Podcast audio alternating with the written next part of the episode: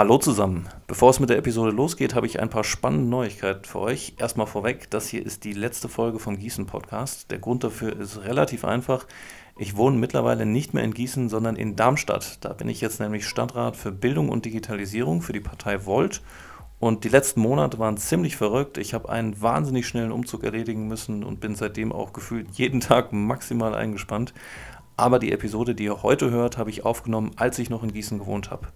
Dabei wünsche ich euch ganz viel Spaß und wenn ihr zufällig Lust habt, mehr über Darmstadt zu erfahren, dann habe ich einen Geheimtipp für euch. Sucht doch einfach mal nach der Darmstadt Podcast, da führe ich mein Projekt nämlich weiter. So, und jetzt viel Spaß bei der letzten Episode vom Gießen Podcast.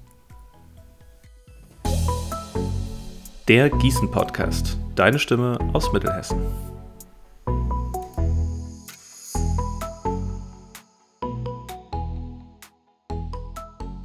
Herzlich willkommen zur 14. Episode des Gießen Podcast. Mein Name ist Holger Klötzner, ich bin euer Gastgeber. Heute geht es um das Thema Weltladen. Den Begriff haben sicher viele schon gehört. Manche kaufen auch regelmäßig dort ein. Aber Weltläden sind mehr als nur Einkaufsmöglichkeiten. Und darüber möchte ich heute mit drei Personen vom Gießener Weltladen sprechen. Nämlich Anna Demis, Angelika Körner und Temme André. So, ich würde sagen, wir fangen einfach mal so an, dass ihr ein paar Takte über euch erzählt. Anna, fang du doch vielleicht einfach mal an. Genau. Ähm, ich bin vor circa acht Jahren äh, zur Bildungsgruppe des Gießener Weltlands gekommen. Ich war damals noch in der Schule. Ich war auf der Ricarda Hochschule hier in Gießen und wir hatten damals einen Projekttag und dann kam die Bildungsgruppe zu uns in die Schule, hat mit uns ein Planspiel gemacht und ich habe damals nach einer ehrenamtlichen Tätigkeit gesucht und habe dann mich der Bildungsgruppe angeschlossen und war dann auch jahrelang aktiv, bin dann zwischenzeitlich, also ich habe dann studiert und war nebenbei ehrenamtlich aktiv, bin dann aber halt zum Studieren, habe ich dann, ähm, bin ich nach Flensburg gezogen und habe dann von Flensburg aus noch das ähm, Produkt des Monats auf der Webseite betreut und jetzt bin ich wieder zurück in Gießen und mach, ähm, fange jetzt an, meinen Doktor zu machen und nebenbei ähm, bin ich halt jetzt, ähm, arbeite ich als Bildungskoordinatorin, also bin fest angestellt mit ein paar Stunden im Monat und bin halt für die ja, Koordination von unseren ähm, Veranstaltungen und Vorträgen und sowas, was wir organisieren, äh, zuständig. Angelika, dann mach du doch gerade mal weiter. Ja, guten Tag, Angelika Körner. Mit meinem Eintritt in den Unruhestand vor fünf Jahren suchte ich eine sinnvolle Tätigkeit und habe sie im Weltladen und seiner Bildungsgruppe gefunden. Äh, ich war zuvor Assistentin der Geschäftsführung in einem Maschinenbauunternehmen und ähm, habe gedacht, ich muss mich jetzt mal den sozialen Themen widmen, die eigentlich mich schon lange im Leben begleitet haben. Ich war dann bis äh, Juni 2021 äh, als Bildungskoordinatorin äh, tätig, bevor ich diesen Posten an Anna übergeben habe. Seither arbeite ich weiterhin als zweite Vorsitzende des Weltladen Trägervereins Solidarische Welt mit Schwerpunkt Bildung. Auch nicht schlecht. Gut, dann machen wir gerade weiter mit Tammy. Du bist, glaube ich, die jüngste in der Runde. Ja, genau. Also ich äh, studiere jetzt seit zwei Jahren Psychologie in Gießen und ich habe jetzt erst auch im Januar angefangen äh, im Weltladen, weil ich tatsächlich auf der Suche nach einem Job war. Und ich habe dann eher durch Zufall äh, davon erfahren, dass es überhaupt so einen Bildungsbereich im Weltladen auch gibt weil meine Vermieterin mich angerufen hat und meinte, ja, da wird jetzt eine Stelle als Bildungsreferentin frei, vielleicht kennst du ja jemanden, der Lust hat. Und dann ähm, habe ich direkt gedacht, weil also so Themen wie Nachhaltigkeit und auch so die Psychologie hinter unserem Konsumverhalten haben mich auch schon sehr lange interessiert und dann ja, hat sich auf jeden Fall gefreut, dass ich dann da so meinen Platz noch gefunden habe. Sehr schön. Über das Thema Bildungsarbeit und alles weitere reden wir auf jeden Fall gleich nochmal ein bisschen ausführlicher. Jetzt würde mich erstmal interessieren, wie kam denn der Weltladen in Gießen eigentlich zustande? Also was war das Jahr der Gründung? Wie viele Leute haben damals mitgewirkt? Gab es irgendein bestimmtes Ereignis, was diese Gründung beschleunigt hat? Ja, da kann ich gerne was zu sagen. Ähm, das Jahr der Gründung war 1979. Das heißt, wir haben also vorletztes Jahr unseren 40-jährigen äh, äh, Jubiläum gefeiert. Äh, das war der Trägerverein Solidarische Welt e.V., der Trägerverein des Weltladens. Also der Weltladen selber ähm, äh, ist kein Verein und muss dann immer etwas haben, was ihn stützt sozusagen. Äh, Trägerverein äh, ist auch noch, äh, kümmert sich auch noch um die Bildungsgruppe. Die Bildungsgruppe ist also ähm, diesem Verein angegliedert, im Gegensatz zu dem Verkauf, den der Weltladen äh, einzig übernimmt. Weltladen trägt sich dann finanziell selbst. Bildungsgruppe ist äh, durch Fördergelder, äh, können wir unsere Arbeit machen. Ähm, ja, 79. Äh, die Gründ unsere Gründerin Ilse Staude, damals junge Schulpfarrerin, hatte in der Nähe von Stuttgart den ersten, damals sogenannten Dritte Weltladen entdeckt. Ihr erster Gedanke, so etwas müssen wir in Gießen auch aufbauen. Sie ging auch sofort ans Werk und hatte Unterstützung von Freunden und Bekannten, die zum Teil bis heute noch ehrenamtlich mitgearbeitet haben, also 40 Jahre lang. Hat man sich an anderen Weltläden orientiert? Wie baut man sowas überhaupt auf? Ja, seinerzeit war lediglich ein dritte Weltladen in Holland bekannt, also Anfang der 70er Jahre. Die Kirchen waren dabei damals sehr aktiv äh, ihren Anfang nahm die Geschichte der Weltläden und des fairen Handels allgemein zu Beginn der 1970er Jahre. In mehreren Ländern protestierten vor allem junge Menschen gegen die wachsende Ungerechtigkeit im Welthandel. An den unter anderem von kirchlichen Jugendorganisationen veranstalteten Demonstrationen, den sogenannten Hungermärschen, nahmen allein in Deutschland mehr als 30.000 Menschen in über 70 Städten teil eine neue Bewegung war entstanden und ich war dabei. Damals wohnte ich noch in Köln und kann mich gut an die Aufbruchsstimmung erinnern. Die Demonstrierenden beließen es nicht bei den Protesten. Sie wollten die Welt zum Positiven verändern und gründeten die Aktion Dritte Welthandel. Unter dem Motto Lernen durch Handeln wollten sie zu einem Bewusstsein für die aus ihrer Sicht ungerechten Welthandelsbedingungen in der Gesellschaft beitragen. Hatte also etwas mit Postkolonialismus, Rassismus etc. zu tun. Gleichzeitig boten in immer mehr Städten Aktionsgruppen fair gehandelte Produkte auf Märkten und nach Gottesdiensten an. 1973 entstand der bundesweit erste dritte Weltladen in Stuttgart, den Ilse damals entdeckt hatte. Und dann gab es auch noch diesen kleinen mutigen Bischof im Nordosten Brasiliens, der auch zur Leitfigur der damaligen Friedensbewegung wurde. Dom Helder Pessoa Camara war ein brasilianischer Erzbischof und in, von Olinda und Recife. Er gründet die erste kirchlichen Basisgemeinschaften, Gemeinden in Brasilien und gehörte zu den profiliertesten Vertretern der Befreiungstheologie. Er galt als einer der bedeutendsten Kämpfer für die Menschenrechte in Brasilien, der in aller Welt die Folterer und Mörder während der Militärdiktatur dort von 1964 bis 1965 anprangerte. Mehrere Attentate wurden auf ihn verübt. Sein geistlicher Sekretär wurde dabei erschossen. In einer international vielbeachteten Rede verurteilte Camara am Mai 1970 im Palais des Sports in Paris vor Zehntausenden Zuschauern das Foltern von politischen Gegnern in seiner Heimat. Nach seiner Rückkehr nach Brasilien sorgte die Militärregierung dafür, dass er von nun an bis zum Ende der Militärdiktatur 83 von der einheimischen Presse geächtet wurde. Er starb allerdings wohlbehalten mit 90 Jahren in Recife.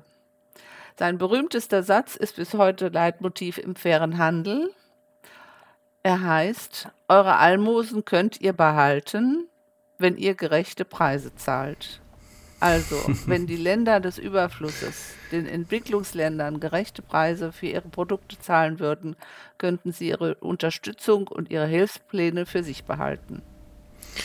Das ist mal eine Ansage, die man, glaube ich, sehr ernst nehmen sollte. Wie viele Weltläden gibt es denn mittlerweile in Deutschland und wie viele Personen arbeiten jetzt ganz konkret bei uns in Gießen, im Gießener Weltladen? Ähm, also in Deutschland gibt es circa 900 Weltläden schon, äh, in Europa 2500 und im Gießener Weltladen arbeiten mit Ausnahme der Bildungsreferentin und Koordinatorin und der Ladenkoordinatorin alles Ehrenamtliche. Äh, das sind circa 30 Leute insgesamt. Nicht schlecht, nicht schlecht. Und jetzt müssen wir ein bisschen darauf zu sprechen kommen, was denn eigentlich genau ein Weltladen macht und verkauft. Ja? Also welche, welche Waren werden verkauft? Gibt es da ein, einen bestimmten Fokus auf äh, Bio oder Fairtrade oder gegebenenfalls sogar beides? Ja, dazu kann ich mal was sagen. Also Weltläden unterscheiden sich ja also in erster Linie dadurch, dass sie nach den Regeln des fairen Handels arbeiten.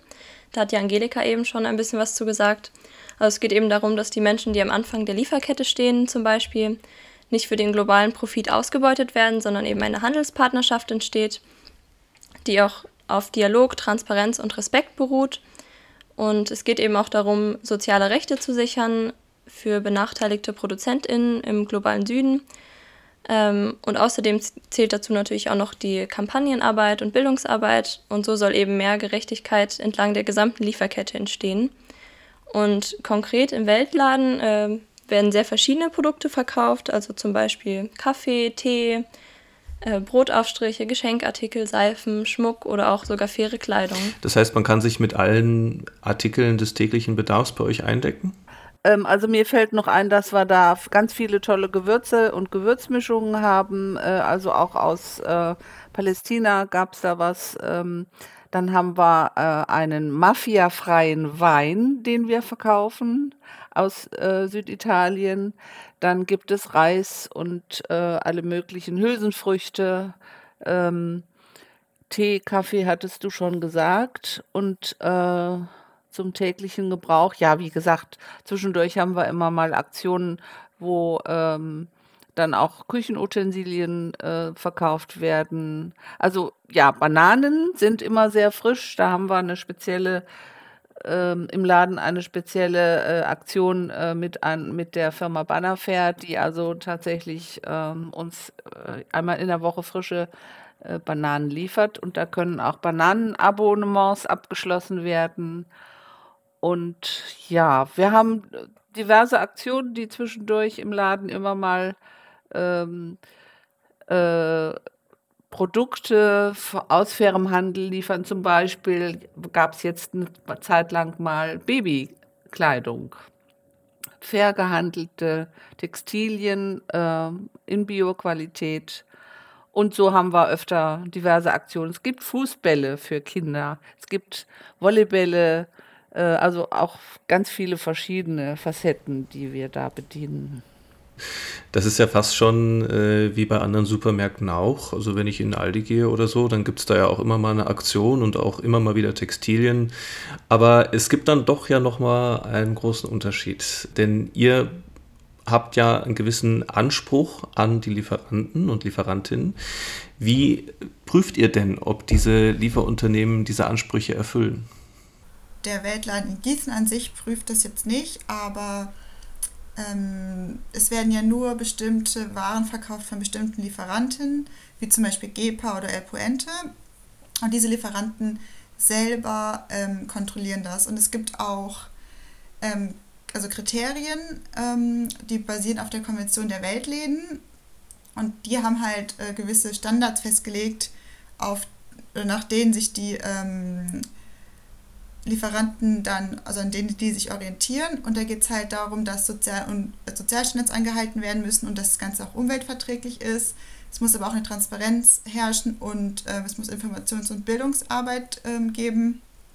Genau, und ähm, zum Beispiel die Richtlinien, die ähm, Lieferanten wie GEPA oder El Puente haben, sind auch noch mal strenger als zum Beispiel die Richtlinien, die auch das äh, Fairtrade hat, was man so allgemein im Supermarkt kaufen kann. Also da gibt es Genau, zum Beispiel auch, dass es auf jeden Fall keine Kinderarbeit geben ähm, darf oder keine Zwangsarbeit. Und wie schaut es mit der Umwelt? Ich habe gelesen, es gab mal eine Kampagne Jute statt Plastik bei den Weltläden. Kann man bei euch Plastiktüten erwerben oder versucht ihr das aus euren Läden zu verbannen? Soweit ich weiß, kann man keine Plastiktüten erwerben. Vielleicht bekommt man manchmal eine Papiertüte, aber auf keinen Fall so eine normale Plastiktüte. Die man so aus genau, dem Supermarkt kennt. Also ja. Ja, okay. Und wie viele Personen besuchen den Weltladen pro Woche, damit man mal abschätzen kann, wie groß ist so der, der Einfluss, den ihr so in Gießen also habt? Also ungefähr kommen jeden Tag so ungefähr 15 Personen. Das heißt, so im Durchschnitt kann man vielleicht grob sagen, so 100 Leute in der Woche.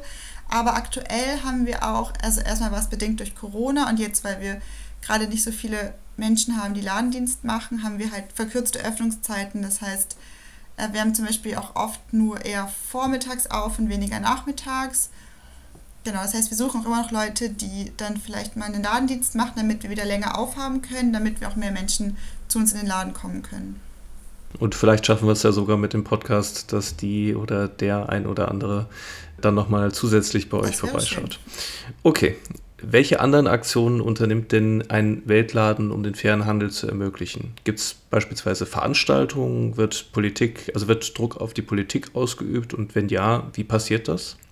Also ähm, neben dem Verkauf machen wir noch ganz viele unterschiedliche ähm, Aktionen. Also dafür ist dann die Bildungsgruppe zuständig. Wir machen halt ganz viele verschiedene Bildungsangebote, also zum Beispiel also gibt es einmal im Jahr, gibt es immer Anfang Mai einen Weltladentag, der hat immer ein besonderes Motto und dann finden da verschiedene Aktionen zu statt. Also es machen dann auch ganz viele Weltläden in Deutschland. Es gibt auch ähm, dann nochmal immer Mitte September, dieses Jahr ist es vom 10. bis zum 24. September, also genau gerade, gibt es die faire Woche. Da gibt es auch deutschlandweit ganz viele Aktionen, soll dann auch halt insgesamt auf den fairen Handel ähm, aufmerksam gemacht werden. Und dieses Jahr ist das Ganze unter dem Motto Zukunft fair gestalten, fair handeln für Menschenrechte weltweit. Und wir haben jetzt zum Beispiel einen Workshop organisiert mit FIAN zusammen, wo es um Menschenrechte oder das Menschenrecht auf Wasser und den fairen Handel geht. Aber ansonsten organisieren wir über das Jahr verteilt verschiedene Podiumsdiskussionen, an denen wir manchmal selber teilnehmen oder die wir halt organisieren. Ähm, wir zeigen auch Filme oder organisieren Vorträge, zum Beispiel zu Themen wie Elektromobilität, äh, Ressourcenverschwendung, fair Reisen oder Antirassismus, aber auch zur Kinderarbeit oder fairer Kleidung und verschiedene Nachhaltigkeitsthemen. Dann holen wir auch zum Beispiel auch oft Ausstellungen nach Gießen, also so Wanderausstellungen. Und jetzt im, ab Oktober, von Oktober bis Dezember, haben wir aufgrund von Corona eine digitale Ausstellung, ähm, in der es auf, um kommunale Ernährungspolitik geht. Das heißt, wir wollen jetzt auch das Thema Ernährungspolitik ein bisschen verbreiten. Aber wir machen halt auch klassische Bildungsarbeit, indem wir zum Beispiel Schulbesuche machen oder Schulen sich den Weltladen angucken. Ähm, genau. Und äh, wir versuchen auch Druck auf die äh, Politik auszuüben, indem es zum Beispiel große Kampagnen gibt oder auch manchmal Unterschriftenaktionen, die dann auch an den Bundestag gehen. Oder wir hatten auch mal eine Aktion, sollte man so Karten unterschreiben und die an Abgeordnete schicken mit gewissen Forderungen. Ähm, genau, und es gab auch dieses Jahr im Mai gab es eine hessenweite Kampagne zur Fashion Revolution Week, die war auch sehr groß und dadurch sehr aufmerksamkeitswirksam. Genau. Und was wir auch noch machen, ähm, ist, dass wir Stadtrundgänge organisieren, aber zu denen kann die Tammy noch ein bisschen was erzählen. Genau, die Stadtrundgänge mache ich nämlich ähm, und die bieten wir zum Beispiel für Schulklassen an, aber auch für Erwachsene, die einfach Interesse an den Themen haben. Und da geht es vor allem so darum, sich mit dem eigenen Konsumverhalten auseinanderzusetzen und auch neue Alternativen zu entdecken. Und das ist immer sehr interaktiv. Also wir laufen durch die Stadt, machen noch verschiedene Zuordnungsspiele. Und dann geht es meistens so um drei Themenblöcke, zum Beispiel jetzt äh, Wasserverbrauch, Verpackungen und Lebensmittelverschwendung, aber auch Themen wie Fleischkonsum oder Kleidung. Und ja, das auch immer, macht auch immer viel Spaß und findet auch immer viel Interesse. Könnt ihr denn während Corona jetzt tatsächlich diese Aufgaben oder diese, diese Stadtführung beispielsweise nach wie vor durchführen oder seid ihr eingeschränkt? Hm, also wir sind schon eingeschränkt, aber die Stadtrundgänge starten jetzt auch endlich wieder. Wann wäre der nächste? Also mittlerweile hören ja relativ viele Leute diesen Podcast hier und vielleicht kann man ja die ein oder andere Zuhörerin oder den ein oder anderen Zuhörer dazu bewegen, mal bei euch aufzutauchen. Ja, also für die Schulklassen ist es so, dass die uns einfach schreiben können äh, bei stadtrundgang.weltladengießen.de und äh, das ist sozusagen auf Anfrage hin. Aber wir bieten auch manchmal offene Stadtrundgänge an. Da haben wir jetzt noch keinen konkreten neuen Termin. Ähm, aber das sieht man dann auch auf unserer Webseite. Andere Frage, wenn man im Netz nach Weltläden sucht, findet man unter anderem die Forderung nach einem Lieferkettengesetz, welches in diesem Jahr von der Regierung ja auch zumindest im Ansatz tatsächlich umgesetzt wurde. Erklärt vielleicht unseren Zuhörerinnen und Zuhörern bitte mal kurz, was genau ein Lieferkettengesetz eigentlich ist.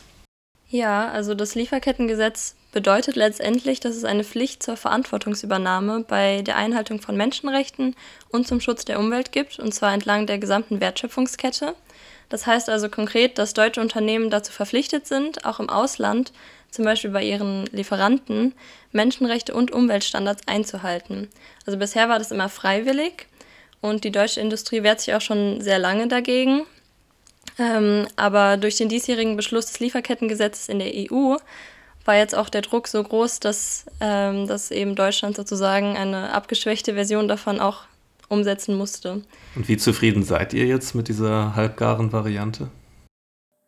Also es ist wie, ähm, wie bei vielen Dingen, ähm, dass ich immer sage, also besser, besser die halbgare Variante als äh, gar nichts. ähm, es muss noch viel getan werden.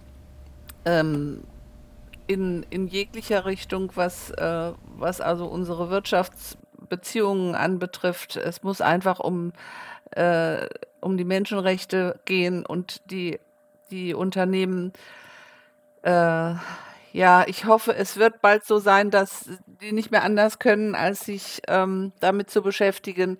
Ich kann verstehen, dass das ganz schwierig ist, äh, sich in fremden Ländern, wenn man da nicht selber eine Dependance hat oder eine Tochtergesellschaft oder wie auch immer, äh, dass das schwierig ist, äh, die Lieferanten dort äh, zu überprüfen. Aber ich glaube, es wird möglich sein und äh, es haben sich ja zum Beispiel äh, auch schon in der Textilindustrie haben sich ja auch schon ganz viele Firmen zusammengefunden, die dann äh, einfach zu der ähm, äh, zur äh, fairen äh, zur fairen Produktion äh, sich bekennen.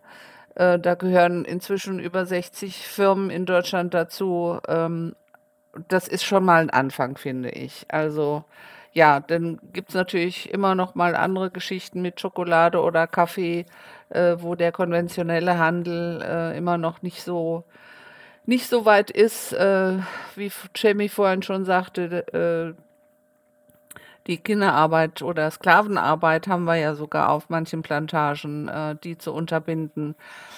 Äh, aber wir wir sind zuversichtlich, dass sich das alles hoffentlich auf Druck auch äh, der jungen Leute von Fridays for Future, die ja dann auch für die Umwelt ähm, sich einsetzen. Es hängt ja alles zusammen und äh, ja, ich hoffe, dass sich dieser Druck dann eben auch äh, auf die Global Player ausbreitet, äh, damit sie sich dann auch irgendwann dazu bekennen, Menschenrechte einzuhalten.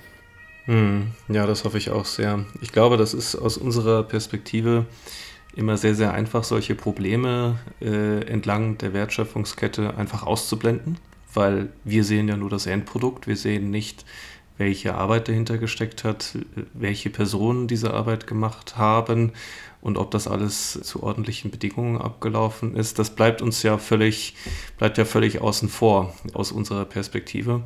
Und ich glaube, deshalb ist eure Arbeit wirklich sehr, sehr wichtig, weil man eben auf solche Probleme, die es ja heute wirklich zuhauf gibt durch den globalen Handel, irgendwie aufmerksam machen muss.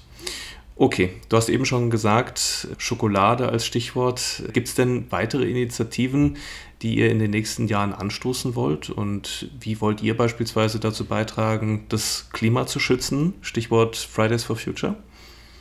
Ich sage gerade noch mal was äh, zwischendurch.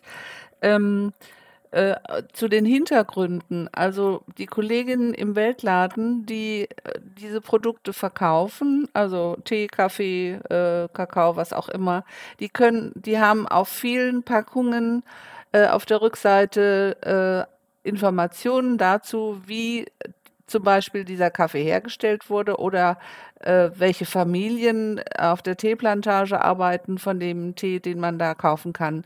Also die, die Transparenz ist äh, dort eher noch gegeben äh, als bei vielen anderen ähm, Produkten. Also ich, ich lobe uns jetzt einfach mal als Weltladen. Äh, wir sind die einzigen, glaube ich, die tatsächlich ähm, die Transparenz äh, leben. Ich denke, das könnt ihr auf jeden Fall auch als Einzige wirklich glaubwürdig rüberbringen, weil das ist ja letzten Endes eure Mission. Aber nochmal zu den Initiativen. Was wollt ihr da in den nächsten Jahren anstoßen und wie wollt ihr dazu beitragen, das Klima zu schützen? Ähm, also zum Beispiel gibt es, werden im Weltland selber äh, ja, klimafreundliche Produkte verkauft. Also ja, insgesamt äh, werden viele, also zum Beispiel auch der Tee und viele andere Sachen halt unter ähm, biologischen Richtlinien angebaut. Die sind ja dann auf jeden Fall schon mal äh, klimafreundlicher.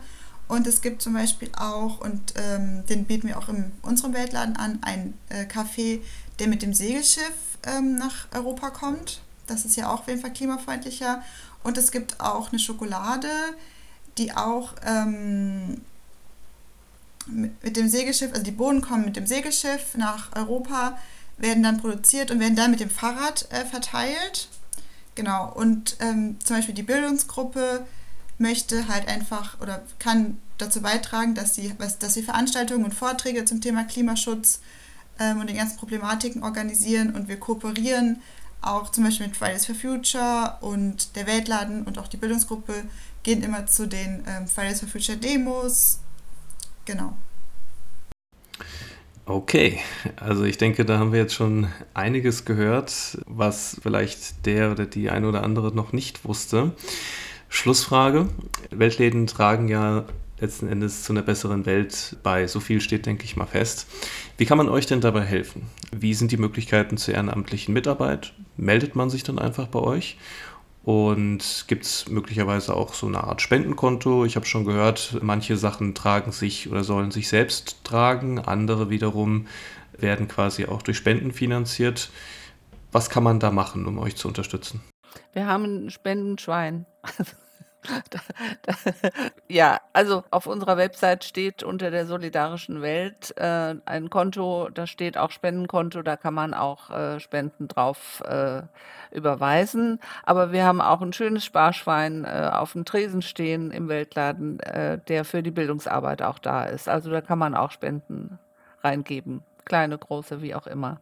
Im Moment kann man uns dadurch unterstützen, dass wir tatsächlich äh, ehrenamtliche MitarbeiterInnen in, im Verkauf im Weltladen suchen, aber auch in der Bildungsgruppe, äh, wo mitgeholfen werden kann. Wir hatten bislang jetzt ähm, etwa zwölf äh, junge Leute, die in der Bildungsgruppe mitgearbeitet haben, also die Veranstaltungen äh, mitfördern äh, oder helfen äh, bei der Organisation und bei den vielen anderen Dingen. Und ich wollte aber gerne noch was sagen, was mir gerade einfällt. Äh, ähm, wie wir auf die Politik noch Einfluss nehmen können. Ich bin also schon äh, länger Mitglied in der Steuerungsgruppe Fairtrade Town. Gießen ist ja Fairtrade Town seit äh, fünf, sechs Jahren jetzt inzwischen. Und wir als Steuerungsgruppe haben uns oder überlegen uns immer, welche Dinge in Gießen im Rathaus in der Stadt umgesetzt werden können und geben dann unsere Empfehlungen ab. Äh, inzwischen ist es also tatsächlich so, dass äh, im Rathaus äh, fair gehandelter Kaffee nur getrunken wird. Ähm, die Bananen werden gerne auch im Rathaus gekauft und es gibt in der Stadt inzwischen auch tatsächlich ähm, äh, städtische Einrichtungen, die äh, Textilien, also fair gehandelte Textilien äh, kauf, einkaufen äh, um dann die Gärtner zum Beispiel oder die SWG, äh, die dann auch angezogen werden von den, von den Arbeitern. Also da sind wir schon um, um viele Schritte weitergekommen. Setzte natürlich auch voraus, dass unsere Oberbürgermeisterin äh, uns da immer unterstützt hat. Mhm, mhm. Gut, also was ich heute aus dem Podcast mir mitgenommen habe, ist, dass ihr jede Menge Aktionen am Start habt, die auch sehr unterstützenswert sind. Ich würde mich freuen, wenn die ein oder andere Zuhörerin oder der ein oder andere Zuhörer vielleicht auch mal einfach auf euch zukommt, sich das mal anschaut und vielleicht öfter mal bei euch einkauft. Ich danke euch vielmals, dass ihr heute dabei wart beim Podcast und wünsche euch allen noch einen schönen Tag und ihr werdet mich dann sicherlich auch demnächst mal bei euch im Laden sehen. Danke sehr. Wir danken auch. Danke. Dankeschön. Tschüss.